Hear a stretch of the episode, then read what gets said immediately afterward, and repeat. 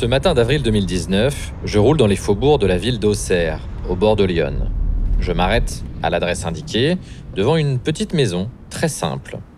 Je suis surpris car je suis garé devant le domicile de l'un des plus grands entraîneurs de l'histoire du football français, sûrement aussi l'un des plus médiatiques. Ce matin, Giroud est mon passager. Chaque semaine pour l'émission du Jour du Seigneur sur France 2, je me déplace en voiture hybride pour aller à la rencontre de personnalités, croyantes ou non. Je leur demande de choisir une phrase parmi plusieurs textes bibliques lus le dimanche à la messe. Mes passagers vont me dire quel extrait ils ont choisi et pourquoi. Je suis sur le siège avant, ils sont sur la banquette arrière, et en roulant, la parole se libère, elle devient plus intime pour une balade inattendue. Balade écrite et racontée par David Milia, montage Jérémy Célan, prise de son Frédéric Fauré. Si tout le monde a déjà entendu parler d'Auxerre, petite ville de Lyon de 35 000 habitants seulement, c'est sûrement en partie grâce à cet homme. Giroud, entraîneur de l'AJ Auxerre pendant plus de 40 ans. Sous sa houlette, le club a gravi tous les échelons du football français de la division régionale au sommet de la Ligue 1, en passant par les compétitions européennes, hors normes pour un club d'une si petite ville. À plus de 80 ans, Giroud est l'un des plus célèbres retraités de France. Il s'approche de la voiture, bon pied, bon oeil, il a mis une belle veste pour l'occasion. Bonjour. Oui, bonjour. Alors on va où?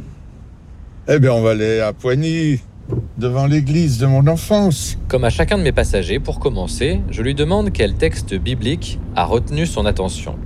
Et surprise, Giroud préfère me parler de Jésus, figure importante de son enfance. Écoutez, c'est un, pour moi là, un compagnon très important des- de ma première enfance.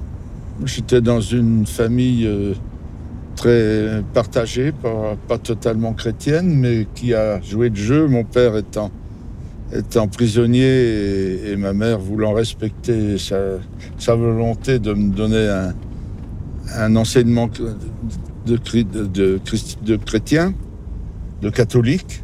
Et dans mon village, euh, euh, le curé, euh, qui était hollandais, qui s'appelait Jean Lerin, qui était un homme formidable, aimait tous les enfants pour des raisons simples. Il avait un petit appareil de cinéma et nous passait des Tintins quand on avait bien appris les leçons du catéchisme.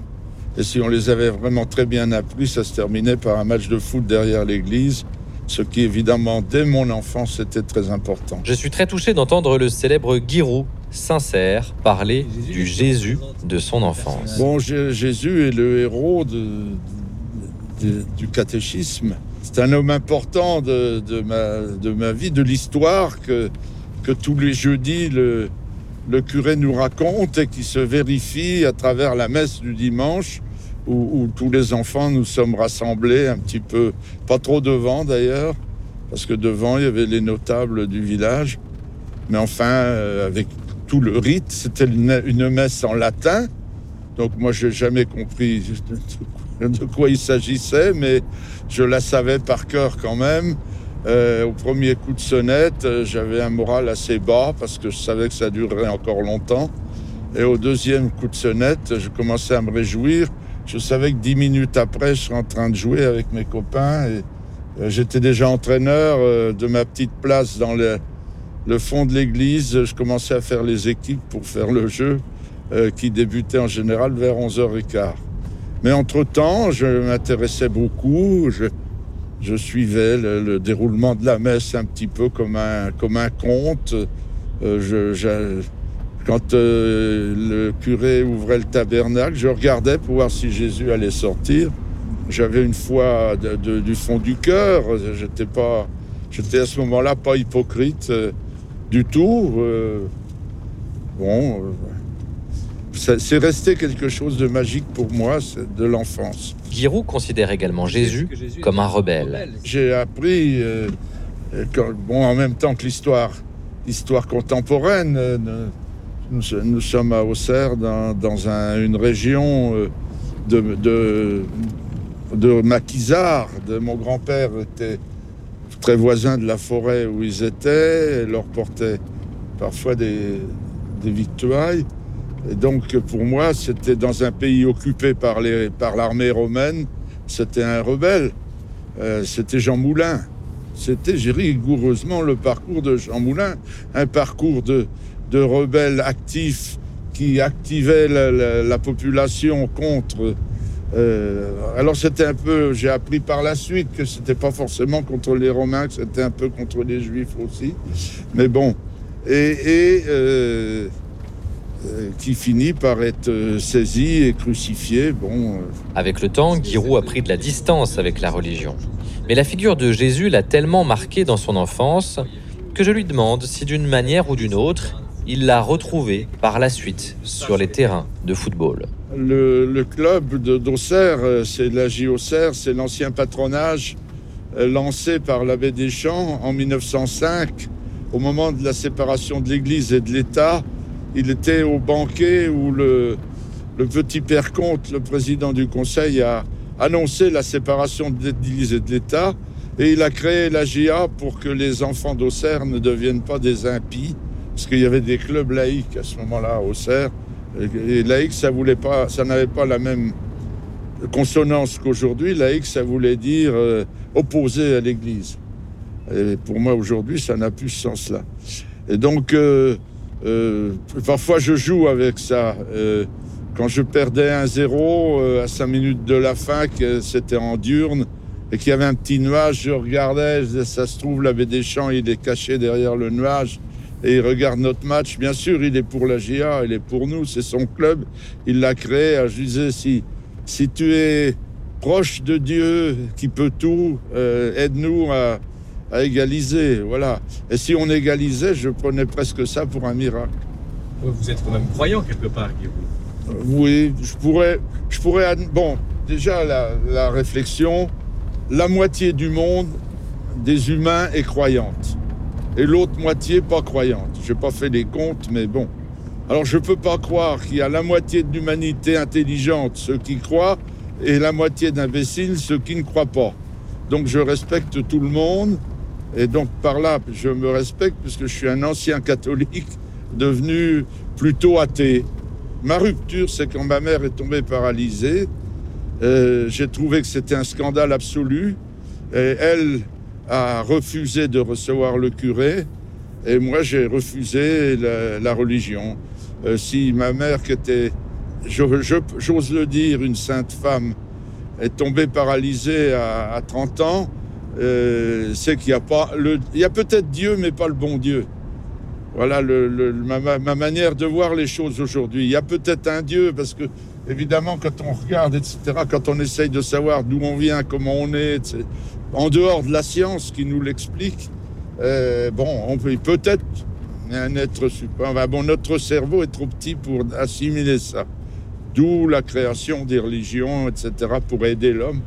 Ok, mais puisque je, ma conclusion est que on est, on est le fruit d'une longue évolution euh, qui se termine par Darwin et, et autres, bon, ben, ça va, ça me suffit.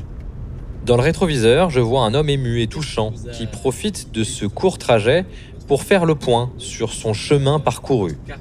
Je lui demande ce qui l'a guidé tout au long de sa vie et de sa longue carrière. La, la, la morale, la morale qui m'était enseignée à travers le catéchisme et, et enseignée en force, on, on, en récitait des Je vous salue et des Notre Père. Hein. Toutes les semaines, on en avait. Et, bon, et puis, la morale ultra laïque de mon instituteur, qui était une très forte personnalité, euh, mais complètement athée et communiste, euh, mais qui était pour une morale absolue, qu'il écrivait au tableau, vous savez, instituteur de la Troisième République, euh, tu ne dois pas voler, tu dois aimer tes parents, tu dois euh, aider ton, ton copain, tu dois lui donner du bois s'il n'en a pas l'hiver. C'était exactement la même chose. Et j'ai pris ça pour des vérités que j'ai essayé de respecter toute ma vie. Alors on peut appeler ça la morale chrétienne ou, la morale. C'est peut-être parce que la France a été très longtemps un pays totalement chrétien qui a cette morale.